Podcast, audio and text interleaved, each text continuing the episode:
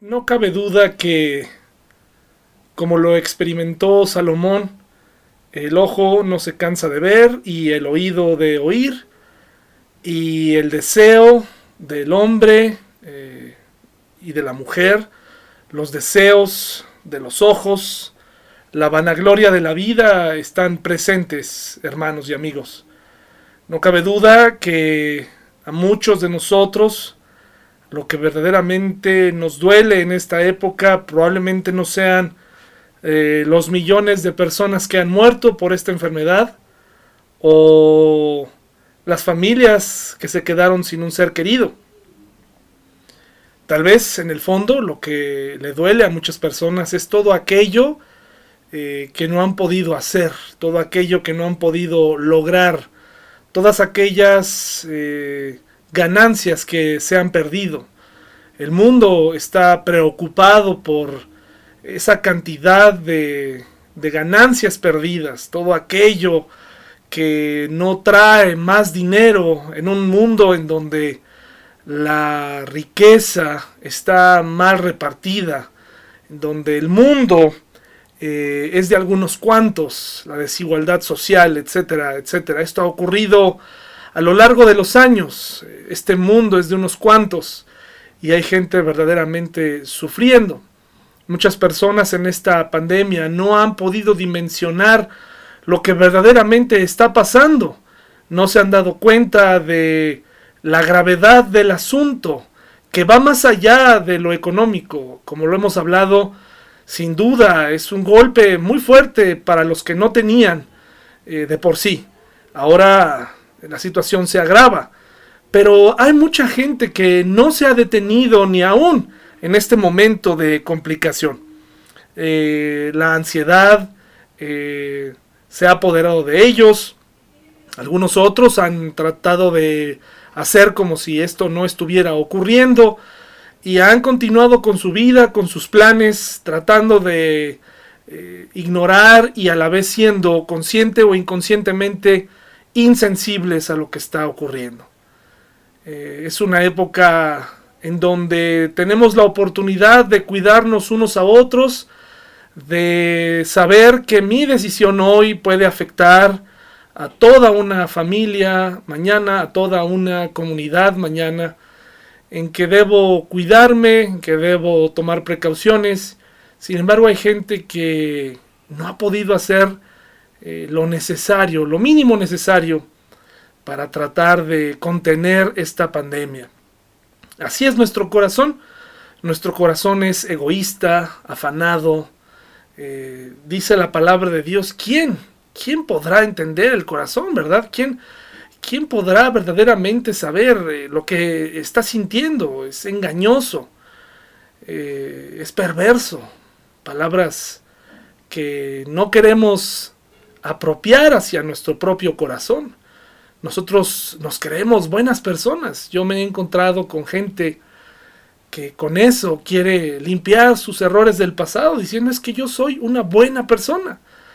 Y parece ser que se nos ha olvidado ese pasaje en Romanos donde dice que todos somos pecadores, que no hay justo ni aun uno, todos de alguna u otra manera estamos en problemas. Tenemos un problema y es el pecado.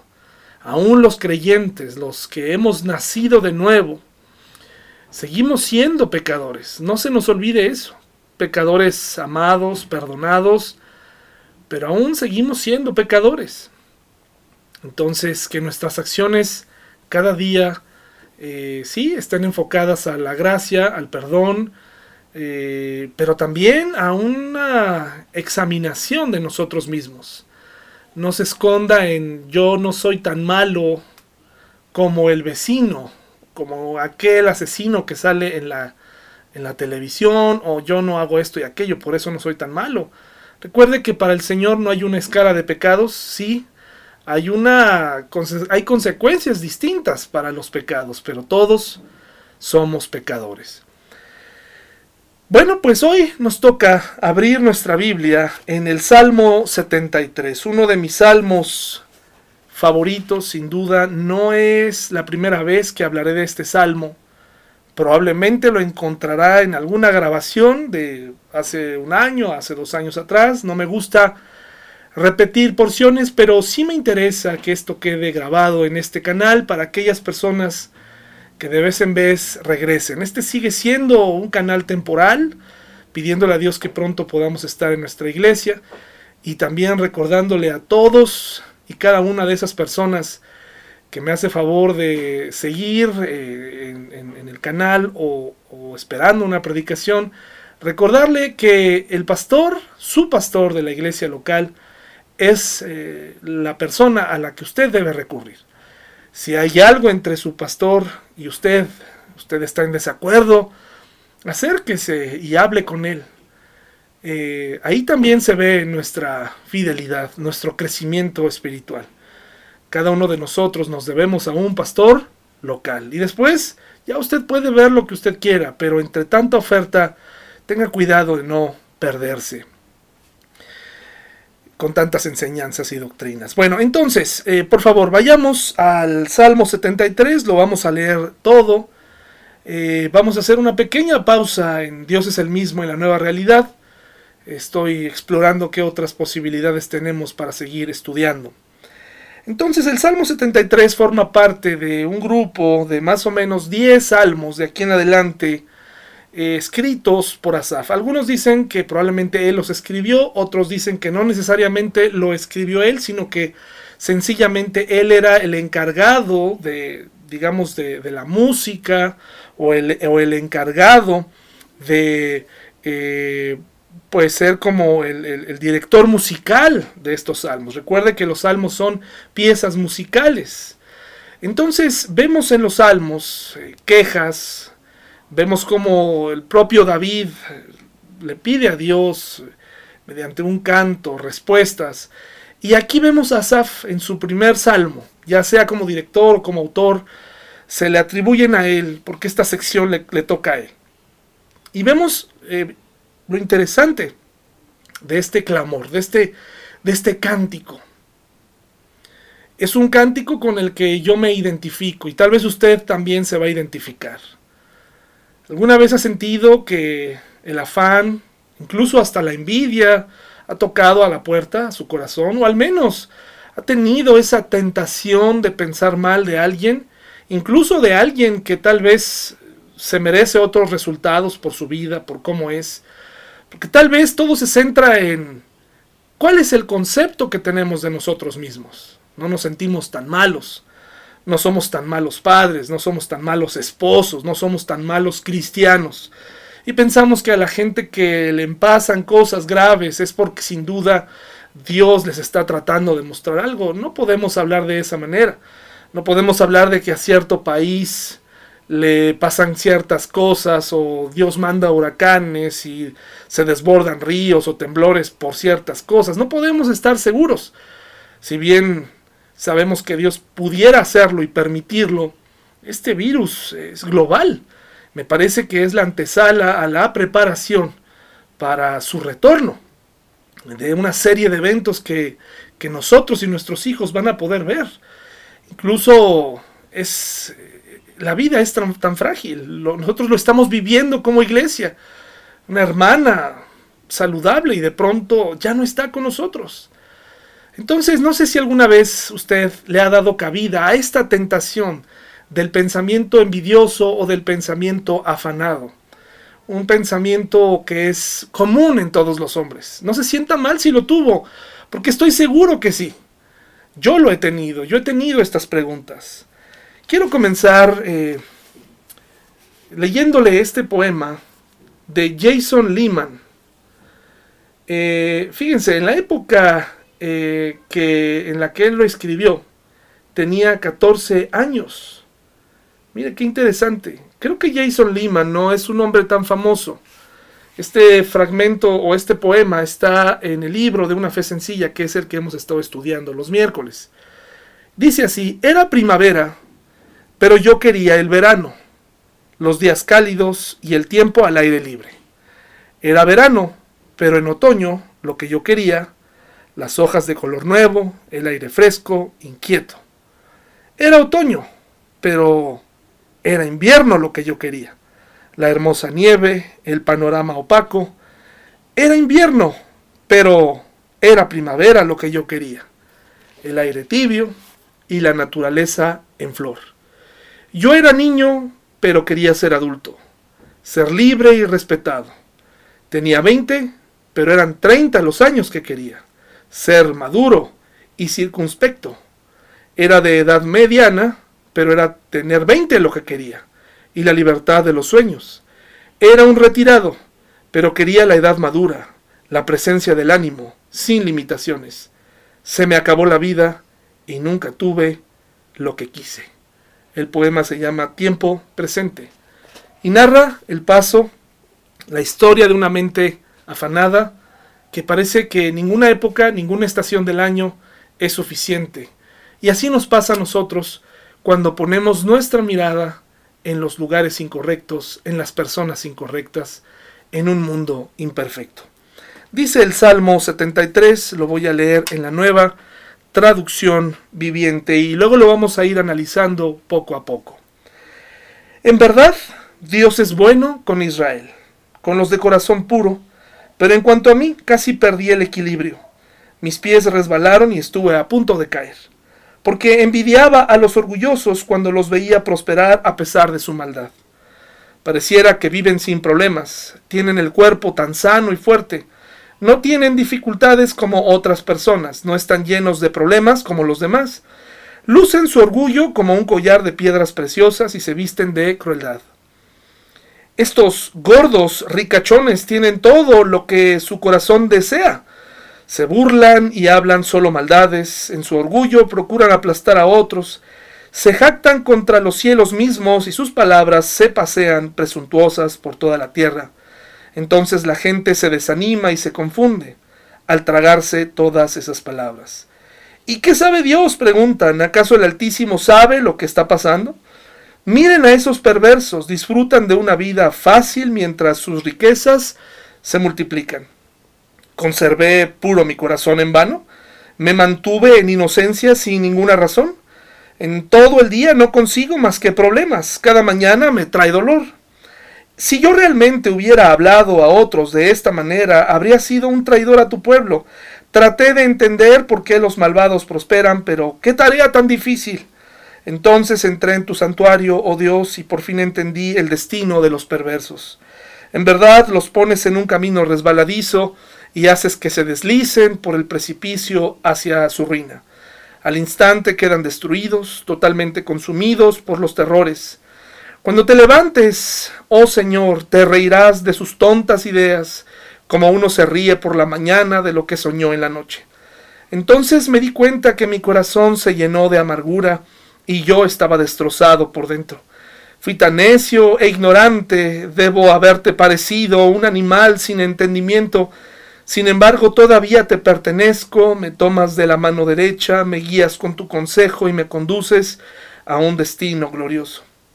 ¿A quién tengo en el cielo sino a ti?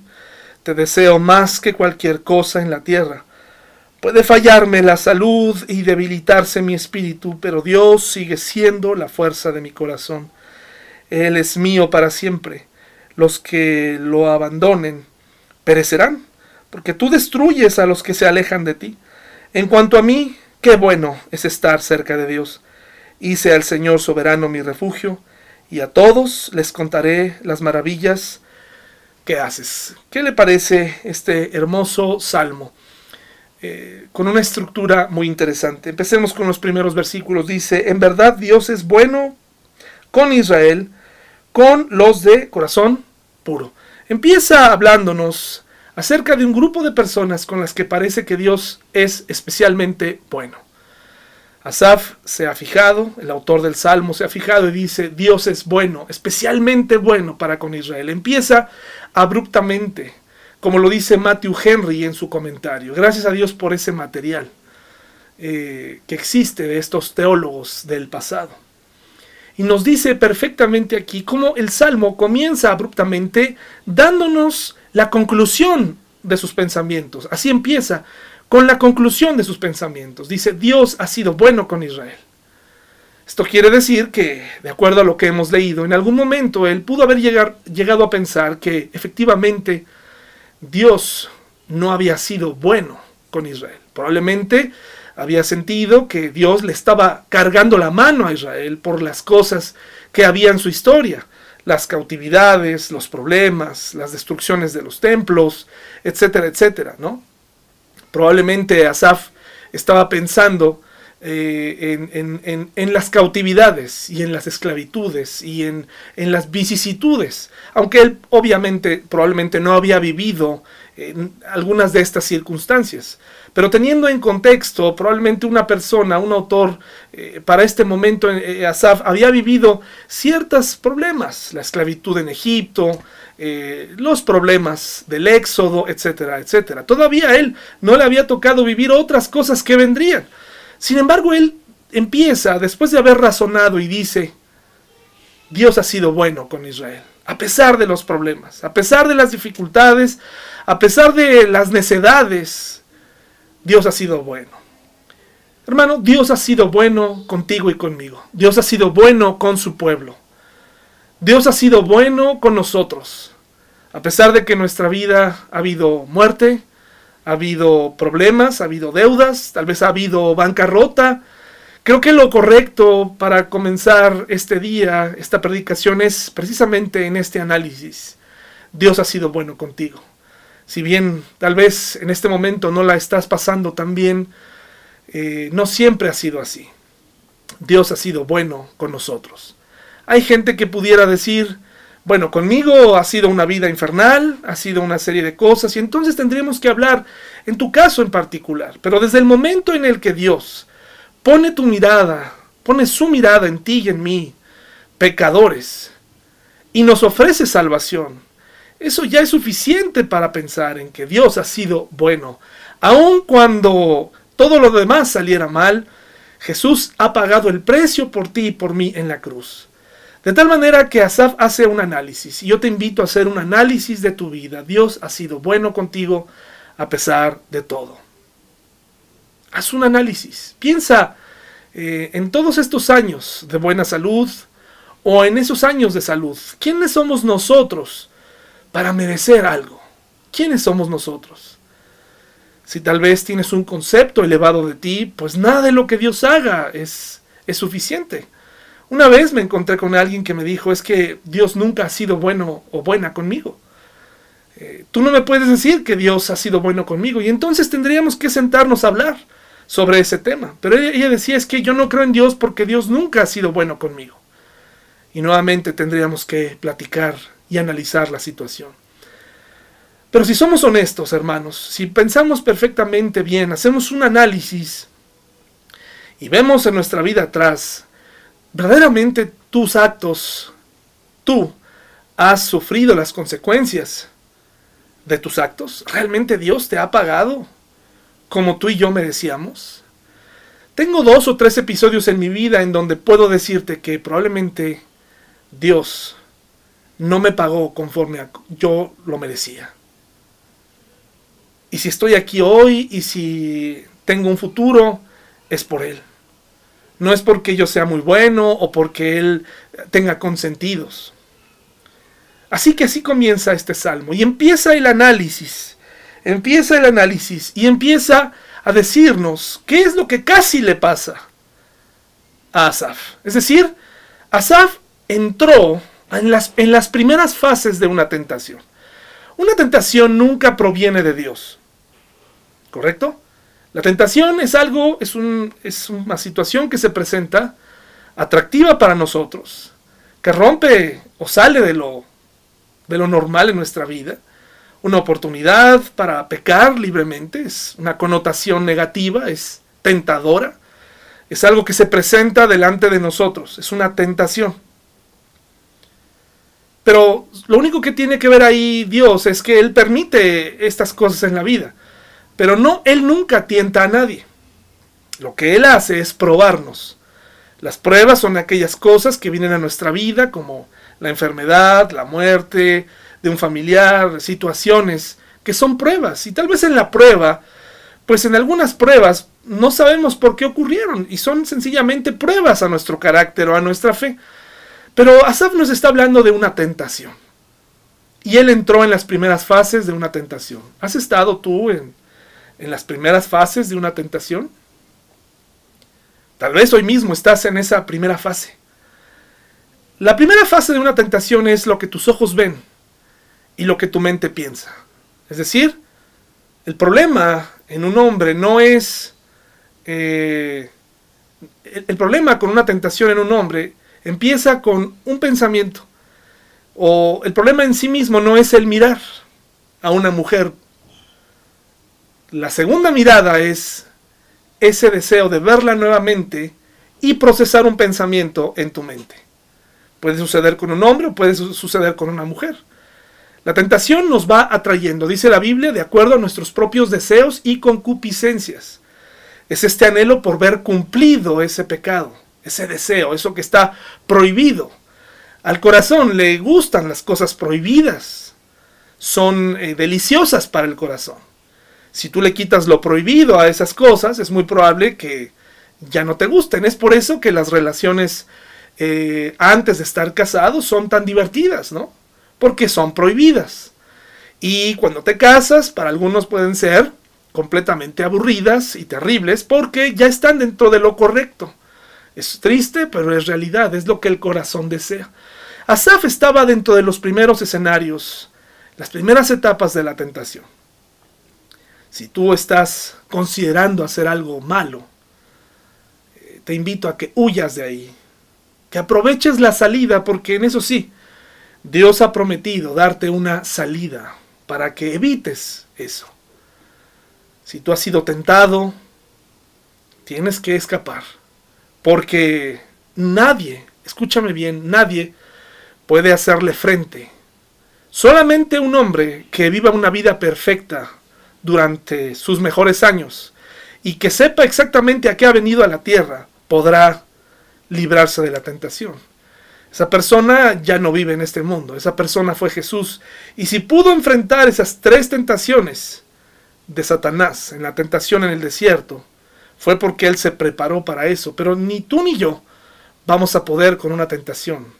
Que no te importe que te llamen cobarde, sencillamente huye y trata de decirle a tu mente y cambiar esos pensamientos y buscar ayuda en la palabra de Dios, seas hombre o mujer, necesitas librarte de la tentación, porque una vez ahí, el diablo se recrea y tendrás que dar muchas explicaciones. Pero dice Asaf, pero en cuanto a mí, casi perdí el equilibrio. Es decir, no nos va a contar eh, las etapas avanzadas de una caída. Nos está hablando de el inicio. ¿Alguna vez has hablado con alguien o has tenido la experiencia de algún familiar que desafortunadamente pasó a las etapas de la ejecución de la tentación? Los observas derrotados, tristes. En el fondo sabes que si se arrepienten, Dios puede darles una oportunidad, pero es que difícil es lidiar con esto porque eh, empiezan a sentirse culpables, eh, el restaurar a las personas alrededor se, convierte en todo un reto. Y entonces también en, esa, en esa nueva restauración vienen ideas a la mente como tratar de rendirte y entonces si ya pecaste una vez, pues entonces ahora sí seguir pecando y es tentación tras tentación y caída tras caída. Esta es la historia de un hombre que estuvo en las primeras fases. Dice así, en cuanto a mí casi perdí el equilibrio. Mis pies resbalaron y estuve a punto de caer, es decir, vivió para contarlo. Y por eso tenemos los escritos de Asaf en la Biblia. Porque envidiaba a los orgullosos. Qué difícil es reconocer cuando alguien envidia a alguien más o la situación de alguien más. No te quieres sentir así, no te quieres quedar atrás. Dices, no, es que el, el yo mismo reconocer que tengo envidia pues habla mal de mí, porque todos sabemos que la envidia es un sentimiento muy bajo. El desear las cosas de alguien más, sus circunstancias, su vida, el pensar, sea quien sea, eh, nos pone en una condición baja. A nadie le gusta decirle, o al menos yo no conozco a nadie, o a muy poca gente. Solo conozco un caso en donde esta persona se acercó con valor y le dijo, sabes qué, yo no me llevaba bien contigo porque te tenía envidia. Solamente conozco un caso así, de alguien que tuvo de decirle esto a otra persona. Y me parece que ahí es donde se libera cuando reconoce cuál es el verdadero problema. Dice, porque envidiaba a los orgullosos cuando los veía prosperar a pesar de su maldad. Dice, los veo prosperar. Y, y, nuevamente, el hombre y la mujer de hoy tenemos, y el cristiano de hoy, tenemos este problema de pensar que a una persona le va bien, eh, económicamente hablando, y entonces pensamos que algo debe estar haciendo bien, o es una persona exitosa. Vemos una persona en un buen carro y nuevamente Dios no tiene nada en contra de las riquezas, pero el mundo está centrado, nuestro sistema en el que vivimos está centrado en lo que tienes o no tienes y por eso vales, en las características físicas. Hace unos días estaba escuchando la historia de ahora una influencer con muchísimos millones de seguidores que comenzó en su celular eh, haciendo un, pase de, un paso de baile que terminó siendo a través de esta plataforma TikTok, eh, terminó siendo, eh, pero un éxito radical y famosa y tremenda. Y entonces hay que hacer un análisis de esto. Sin duda la chica tiene talento, por supuesto que sí. Pero en este mundo no basta tener talento. También tienes que ir, llevarlo, tiene que ir acompañado de una, toda una figura eh, física. Si esta chica tiene talento, pero tal vez tuviera ciertos rasgos físicos, este mundo le diría, pues, no, no, no, no, este, pues sí serás muy talentosa, pero aquí lo que queremos es en este mundo visual una chica que tenga estas características para poder seguir lucrando con su imagen y entonces los jóvenes que vienen abajo dicen es que yo necesito verme como ella y hacen un lado lo que son, lo que pueden hacer y la bendición que son ellos por ser lo que son y como estén, por este engaño. Eh, vemos esa desigualdad en el mundo. Y relacionamos que ahora también esto, tiene un precio. Esta influencer tendrá que pagar el precio de lo que la industria exige. No puede parar de producir, no puede parar, tiene que eh, ceder a muchas cosas, incluso a eh, enseñar y hacer un montón de cosas para continuar vigente. Por encima del talento. Muchas personas no entran o no la siguen precisamente para verla bailar, sino para ver y para poder desear eh, su cuerpo. Es un corazón engañoso y perverso. Entonces vemos cómo Asaf relaciona y dice, me, envidiaba a los orgullosos cuando los veía prosperar y luego dice, a pesar de ser malos. En, primer lugar aquí Asaf está diciendo, están prosperando y eh, y estaba teniendo una percepción respecto a ellos de maldad. Es decir, creo que él tenía suficiente evidencia para poder decir, esa persona está prosperando y, tengo envidia porque no debería estar prosperando. Porque yo, que hago lo bueno, no me va como a él. Y entonces ahí está el problema. Cuando yo centro y cuando yo hago una comparación y digo, si a él siendo malo le va bien y yo siendo bueno me va mal, ¿qué está pasando con Dios? Pero esto no tiene nada que ver con Dios. Este es un razonamiento humano, mm, comprensible, pero no correcto. Eh, no es así. Y nos da su análisis. Pareciera, dice él, después se da cuenta que su análisis o su percepción de la vida y de las personas, pues era equivocada, porque en realidad no, no era tan exacta. Si bien él podía tener evidencias de que eran malos, pues él no podía estar seguro que siempre estaban felices o que siempre estaban bien.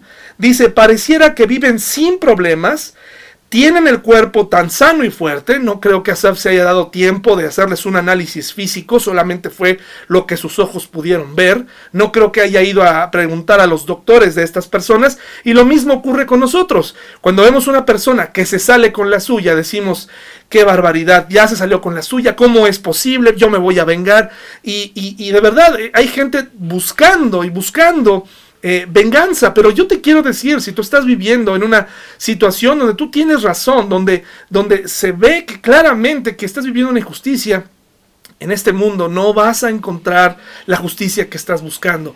Tienes que dejarle el asunto a Dios. Por supuesto, recurre a las autoridades, pero acompáñala de mucha oración. Porque cuántos casos hemos visto de gente que recurre a las autoridades y con un poco de dinero los responsables se libran.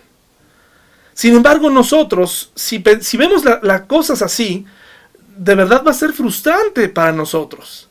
Va a ser desgastante porque estamos poniendo nuestra mirada en el hombre y no en Dios.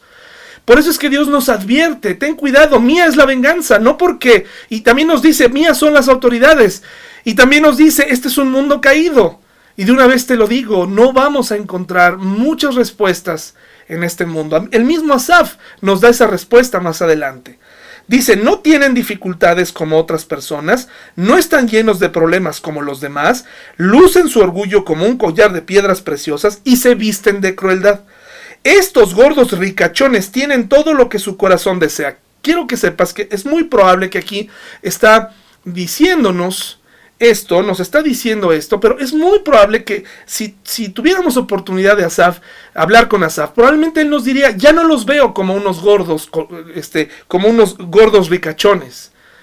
Ahora tengo compasión de ellos, porque ahora he entendido. Pero la envidia, el afán, nos hace perder de vista, nos hace ver cosas donde, donde no están, nos hace perder el enfoque.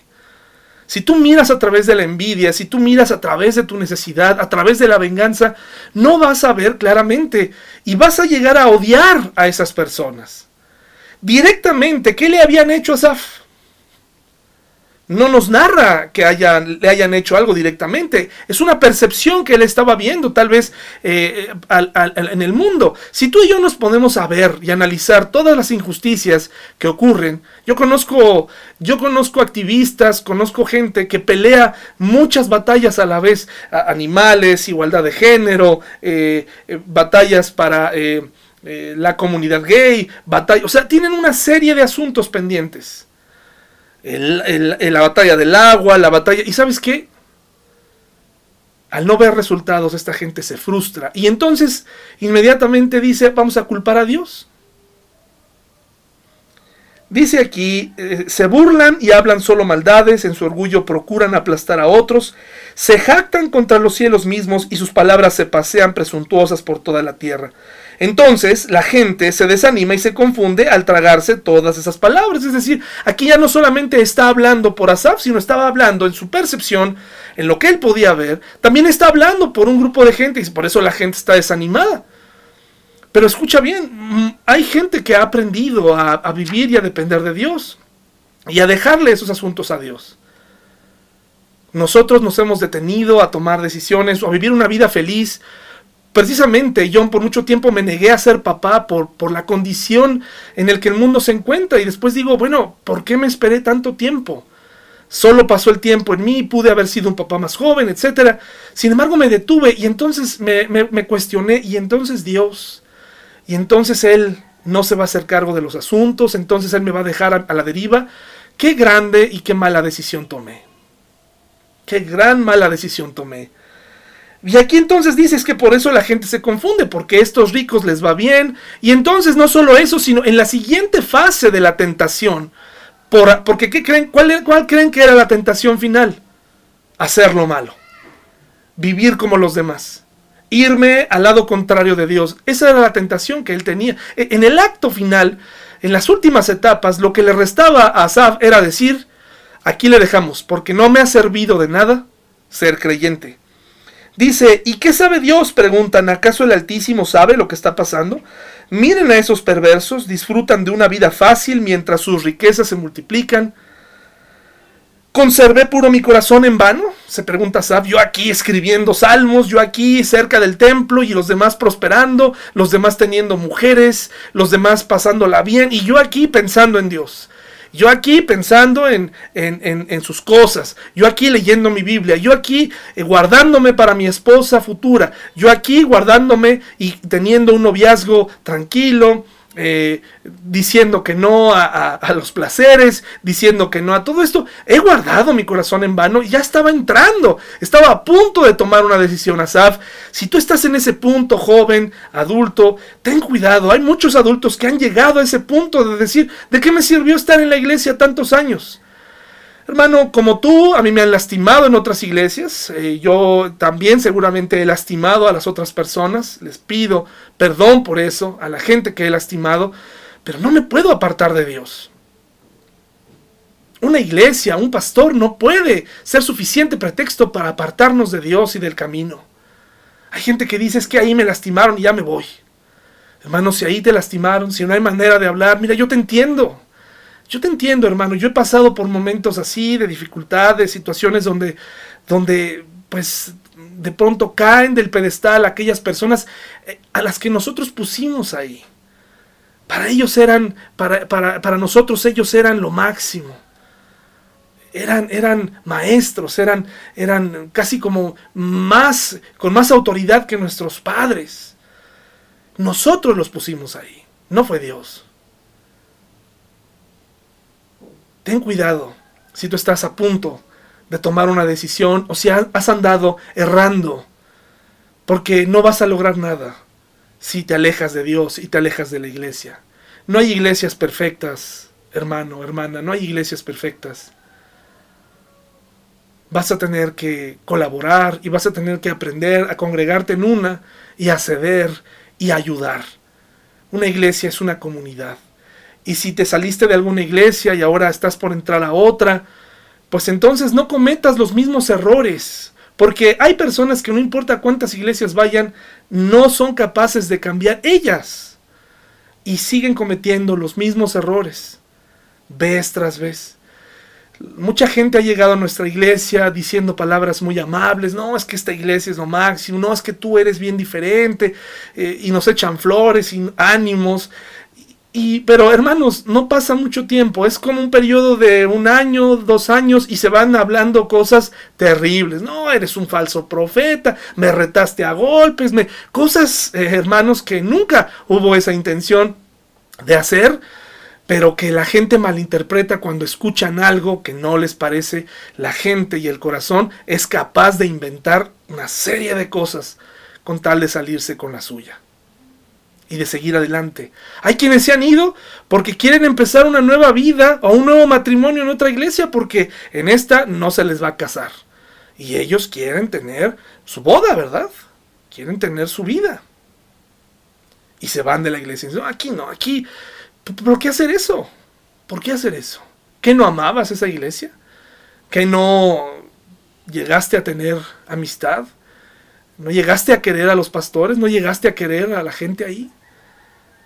Pero el corazón es así.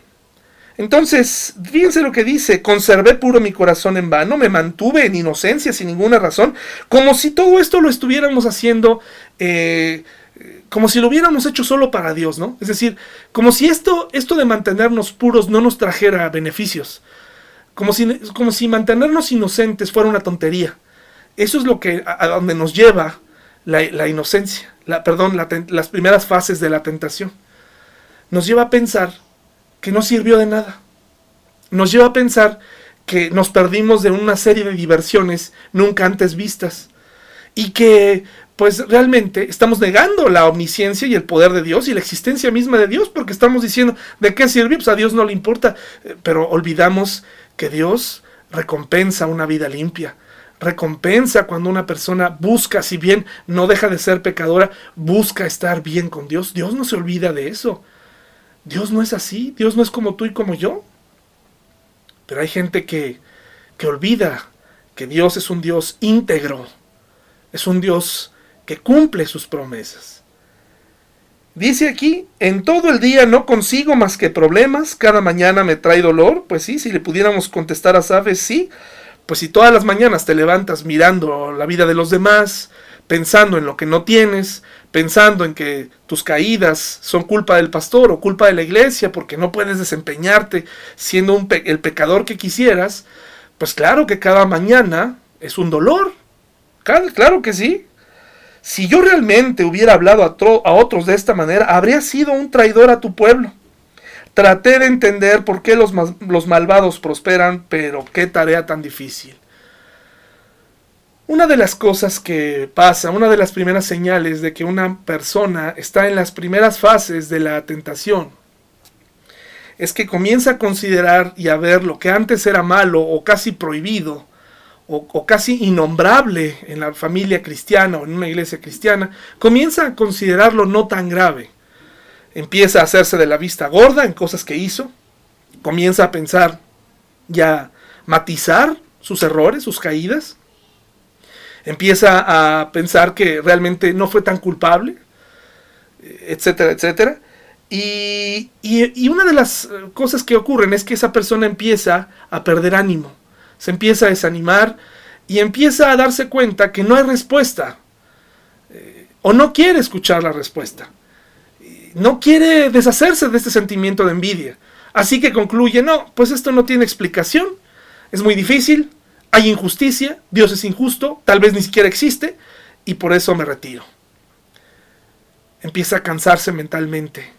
Eh, yo he tenido amistades muy queridas que olvidaron de dónde, de dónde salieron, olvidaron el caminar que tuvimos en amistad. Todo eso lo olvidaron para ahora expresar muchas cosas tristes y cosas feas, sencillamente porque ellos consideran que no se les trató como ellos merecían. Y se alejaron no solamente de mí, de la iglesia y de Dios, que es lo peor. Que es lo peor. Entonces, dice Asaf, el despertar.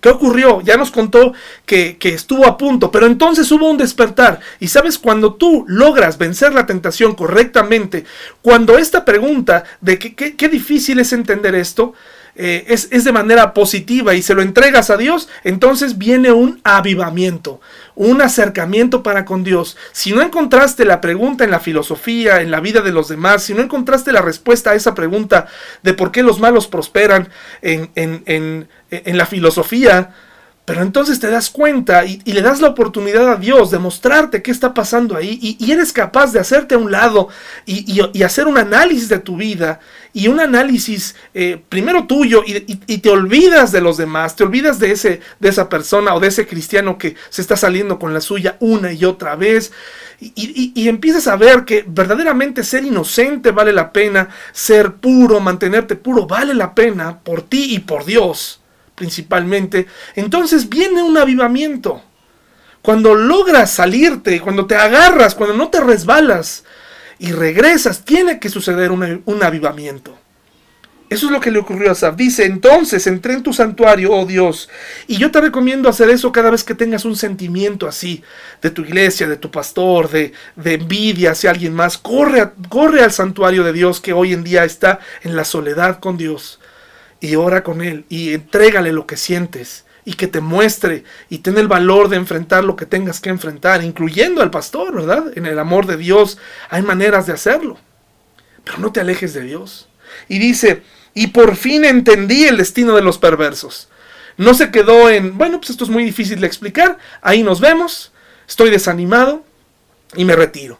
Sino dijo, ya entendí, pero todo comienza en el santuario, en la intimidad que tú tengas con Dios. Dice, en verdad los pones en un camino resbaladizo. Ah, ya entendí, ya entendí Dios que ellos por su cuenta eh, viven vidas que no son tan felices como parecen. Viven, pasan por caminos eh, inestables, resbaladizos y haces que se deslicen por el principio hacia su ruina, porque aman las riquezas, porque aman el pecado. Eso es un principio bíblico.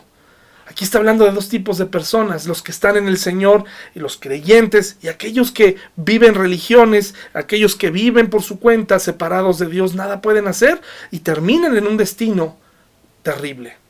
Al instante quedan destruidos, totalmente consumidos por los terrores.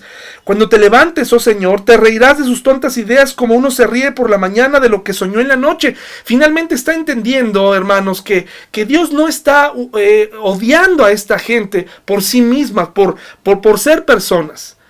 Las está, las está rechazando y, y porque ellas lo han rechazado a Él. Es decir, Asaf ahora tiene un punto en común con Dios. Cuando estas gentes, estas personas viven estas vidas disipadas, lejos de Él, están rechazando a Dios y, también está todo lo que está sintiendo Asaf de rechazo, de injusticia, también está ocurriendo y está llegando a los oídos de Dios. Ellos están rechazando lo que es justo, lo que es puro. Todas las oportunidades de gracia, de amor, las están rechazando. Por eso Asaf finalmente encuentra y dice, oye, pues estamos del mismo lado. Estamos, has tenido, tú los dejas que vivan, Señor. Tú los dejas que vivan, tú los dejas que se equivoquen, tú dejas que ellos tomen sus decisiones. Señor, y tú quieres, mediante tus mandamientos, que yo me quede eh, a tu lado, que yo me quede con una vida intentando, buscando por este camino estrecho, por este camino complicado, porque el cristianismo es un camino complicado, no es sencillo. Dice, entonces me di cuenta que mi corazón se llenó de amargura, estaba lleno de amargura, de pensamientos, de rencores, y dice, y yo estaba destrozado por dentro. Había pasado tanto tiempo pensando en la vida de estos hombres que descuidó su relación con Dios y se alejó del camino. Y cuando te alejas del camino, se ve en tu mirada, se ve en tus decisiones, y lo que no podemos ver, pero podemos intuir, es que por dentro estás destrozado, lleno de amargura. Hay gente que quiere encubrir su pecado, expresando amargura en contra del pastor, o en contra de la iglesia, o en contra del cristianismo, o en contra de Dios. Porque no quieren llegar al punto de decir me equivoqué, no una vez, dos veces, tres veces. Llevo 20 años viviendo mal. Pero ellos no quieren. Prefieren encontrar una nueva manera de justificar, una nuevo, un nuevo pensamiento en algún otro lugar, una nueva filosofía de vida, antes de reconocerse pecadores. Que tienen que volver a empezar, que tienen que, eh, que, tienen que regresar y recordar el, el, dónde empezó todo. Y en este, en este caso, el sentimiento de envidia que tenía Asaf desencadenó todo. ¿Tú ya identificaste qué es lo que continuamente está en tu vida? el orgullo, la mentira, la envidia, la lascivia. Hay gente que todo el tiempo está con, con lascivia y no solamente sexual o lujuria sexual, sino a las cosas. ¿Cuál es el problema? ¿Ya identificaste ese sentimiento que, que es como el, el detonador, que, que dispara tus peores, tus peores emociones, tus peores pensamientos? personas que van muy bien en la vida cristiana hasta que se dice algo en contra de ese sentimiento favorito que ellos tienen, en donde están atesoradas todas sus cosas. Es que mucha gente no le gusta que hablemos de ciertos temas. Hay gente bien intencionada que me ha pedido, no hables de estos temas. Por favor, eso no lo digas, no lo vayas a decir, porque dicen, cuando lo digas me voy a tener que ir. Qué triste dice, a pesar de todo esto, nos da otra percepción de sí mismo. Dice, fui tan necio e ignorante, lo reconoce. Pero aquí dice algo, me dice aquí algo muy interesante en el versículo 22. Debo haberte parecido un animal sin entendimiento. Cuando has caído, cuando te das cuenta y verdaderamente hay un rechazo de lo que acabas de hacer, algo que es fácil es irte y tener la habilidad de irte a acusar con Dios. Tú mismo, tú solo. Y, tener el, el calificativo exacto para tus decisiones y para tu comportamiento. Algo que no podías hacer al principio. Cuando has reconocido tu estado espiritual, eres capaz de llamarte a ti mismo un animal, ¿no? Un animal sin entendimiento. ¿En qué estaba pensando? cuando hice esto? ¿En qué estaba pensando? Pero no solamente hay que quedarse ahí, en esta, esto puede llegarte a engañar. No nada más es estarte repitiendo mi culpa, mi culpa por mi maldita culpa. No, hay que tomar acciones. No nada más es insultarte delante de los demás. Hay que tomar acciones espirituales. Hay que ir y erradicar esos sentimientos. Hay que ir y mostrar una vida totalmente transformada con la ayuda del Espíritu Santo, porque sabes qué, te voy a decir algo. Para Dios, tú no eres un animal sin entendimiento. Eres su criatura. Así te hizo sentir tu pecado. Así nos sentimos. Una vez, cuando era muy joven, un adolescente, me acerqué a un pastor, también joven, y le dije, hermano, me siento muy eh, siento que todo el mundo me ve. Cuando entro a la reunión de la iglesia, siento que todo el mundo me ve y me dice, bueno, eso es lo que hace el pecado. Sientes que todo el mundo sabe lo que hiciste. Pero sabes qué? Si tú eres su hijo, recuerda cómo empezó Asaf, Dios es bueno, especialmente con el pueblo de Israel y especialmente con el pueblo cristiano. Y sabes qué? No eres un animal. No eres un animal. Probablemente puedes ser un cristiano necio, pero no eres un animal. Él te creó de una forma especial que te hace diferente a un animal. Así se sentía Asaf.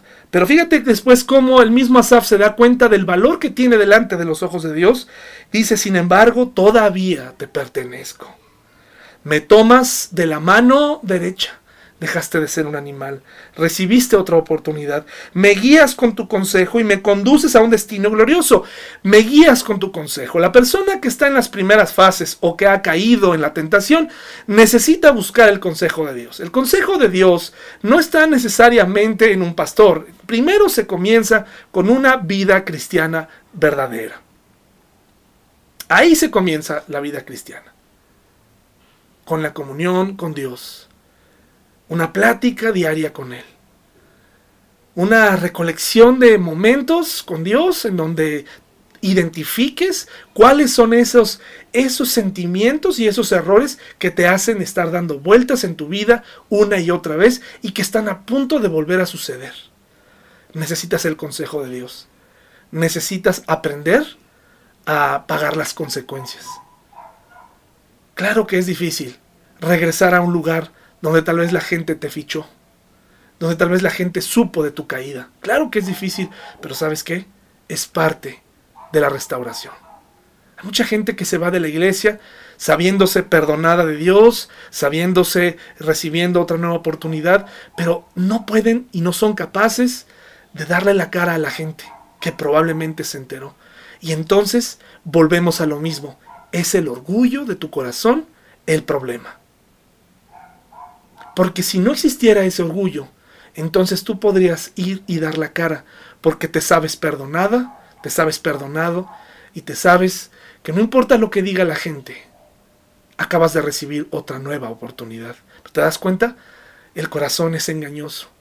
Por un lado, te hace pensar, mira, todo lo que hiciste, tienes que arrepentirte. Sí, lo haces, llegas a ese punto, pero en esa fase de la restauración, donde tienes que dar la cara y restablecer en tu iglesia o en tu familia, eso ya no lo quieres hacer. Porque dices, ¿cómo? Hay límites. ¿Yo qué voy a hacer ahí? No, no, no, no. Y entonces comienzas a inventar una serie de circunstancias que no provienen de Dios, provienen de tu corazón. Y dice, ¿a quién tengo en el cielo sino a ti? Te deseo más que cualquier cosa en la tierra. ¿Te das cuenta del avivamiento y el retorno a una relación con Dios? Qué hermosas palabras. Te deseo más que cualquier cosa en la tierra. Y luego dice, puede fallarme la salud. Asaf, por lo que vemos, no estaba enfermo. No sabemos mucho de Asaf, pero tal vez era su único tesoro. Tal vez no tenía otras posesiones, pero tenía salud.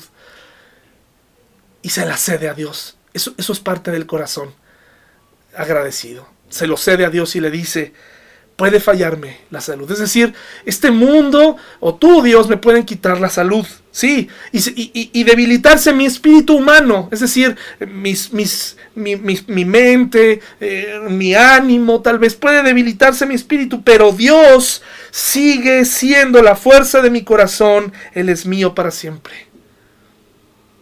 Dios esta vez Voy a dejar de mirar lo que todo mundo está mirando. Voy a dejar de creerme inferior por no tener ciertas características físicas, por no tener eh, esa casa, por no tener ese auto. Voy a dejar de hacer eso. Voy a dejar de quejarme porque tengo, no tengo o no tengo salud, como si la salud fuera también lo más importante. Dios nos está llevando a un punto en donde ni las riquezas, ni la salud, ni siquiera la familia, es todo esto que te estoy diciendo son elementos importantes para la vida, pero Dios quiere que lleguemos a esta conclusión. ¿A quién tenemos en el cielo? Sino a Dios, que ha sido nuestro amigo, nuestro Padre, nuestro Redentor. ¿A quién tenemos? Tenemos a Dios. tenemos a Dios.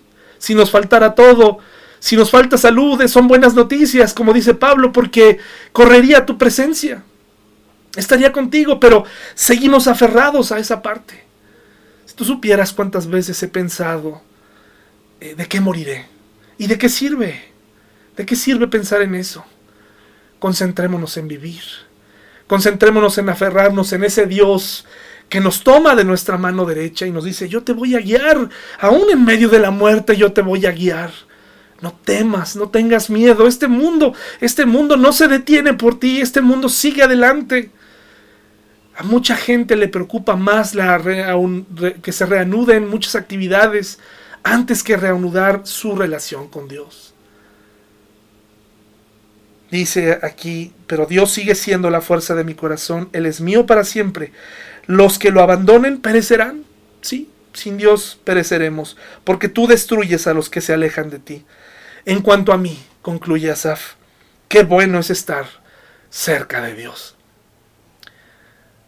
Fíjate, no está diciendo qué bueno es estar cerca de gente buena, qué bueno es estar cerca de estos músicos, a los de los cuales doy gracias a Dios por sus vidas. Qué bueno es estar en el, en el templo, qué bueno es estar, no, qué bueno es estar cerca de este instrumento que me permite honrarte, no, dice estar cerca de Dios. Si algo nos ha enseñado esta pandemia es Probablemente no puedes estar cerca de los demás, pero con Dios no apliques la sana distancia.